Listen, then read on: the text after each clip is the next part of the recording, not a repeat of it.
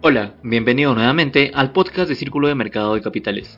Mi nombre es Jonathan Medina y te informaré acerca de los hechos más relevantes de estas dos últimas semanas acontecidos en los principales mercados financieros, los cuales podrás encontrar con mayor detalle en la decimotercera edición del volumen 5 del Boletín Brújula Financiera. Iniciando con Perú, el MEF publicó el reglamento de ley que permite la reprogramación y el congelamiento de deudas o créditos dirigidos a personas naturales, jurídicas y MIPES. Además, la SUNAT podrá recibir información tributaria de forma automática de más de 160 países tras recibir la autorización del Foro Global de Intercambio de Información de la OCDE. En adición a ello, el sector exportador perderá aproximadamente 500.000 puestos de trabajo para finales del 2020, según una proyección de CIEN ADEX.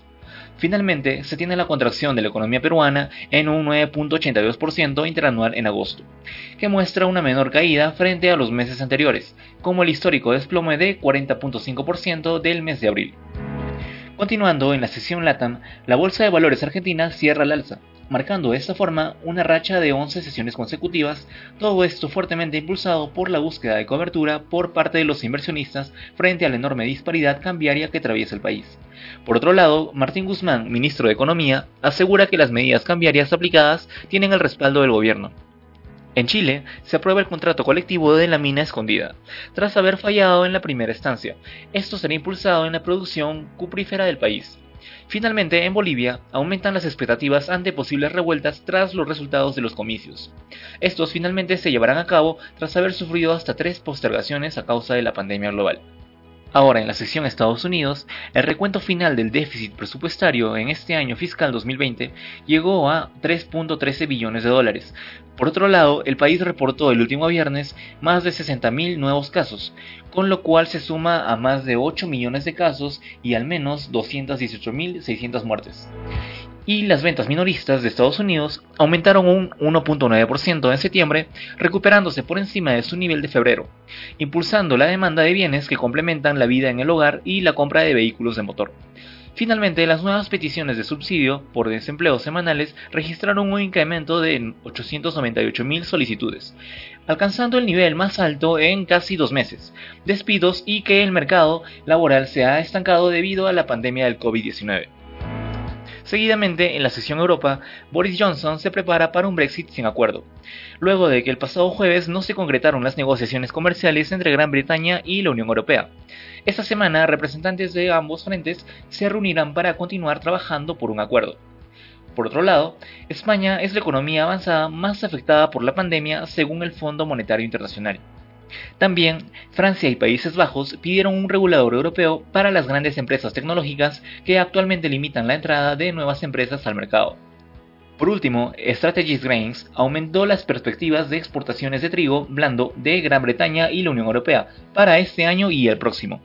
Continuando con la información, en la sesión Asia, el máximo órgano legislativo de China, la Asamblea Popular Nacional de China, aprobó una ley que establece medidas para controlar las exportaciones ello con la finalidad de salvaguardar su industria, con foco al sector tecnología. Por otro lado, una serie de protestas se vienen realizando en Tailandia, encabezadas por estudiantes universitarios. Entre sus exigencias se encuentran la dimisión del actual primer ministro y cambiar la actual constitución.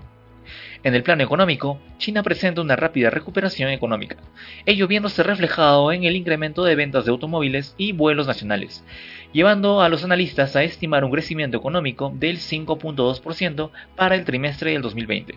Por último, la vacuna rusa Sputnik 5 recibió el visto bueno de las entidades reguladoras indias para que pueda ser probado en la población. En el ensayo clínico a realizarse en los próximos días participarán inicialmente 1.500 personas. Y por último, en la sección Commodities, una jueza de Nueva York falló este viernes que los bonos 2020 de la empresa estatal Petróleos de Venezuela son válidos, un revés para el líder opositor Juan Guaidó que pedía declararlos nulos para evitar que los acreedores se queden con el circo. También, la Agencia de Protección Ambiental simplificará los estándares de gasolina de verano de Estados Unidos con un límite de presión de vapor por galón de rate de 7.4 libras por pulgada cuadrada.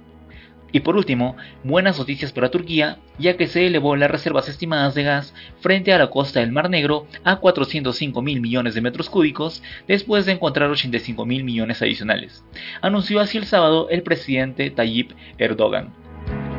Y bueno, Ahora, en la sección Cultura Financiera, aprovechando el contexto de la crisis por la cual estamos pasando, queremos comentarles un poco sobre los activos refugio o activos defensivos, los cuales permiten a los inversionistas evitar verse afectados por las grandes volatilidades del mercado en época de crisis. Una característica muy importante es que estos activos deben ser líquidos. Si bien los activos refugio brindan seguridad durante un mercado altamente volátil, esto implica muchas veces sacrificar la oportunidad de obtener altos rendimientos.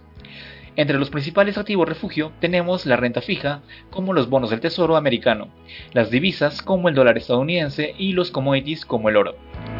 Bien, aquí acabamos por hoy. Espero que la información de las secciones les haya sido interesante y provechosa. Muchas gracias por sintonizarnos, que tengan un buen inicio de semana, hasta la próxima.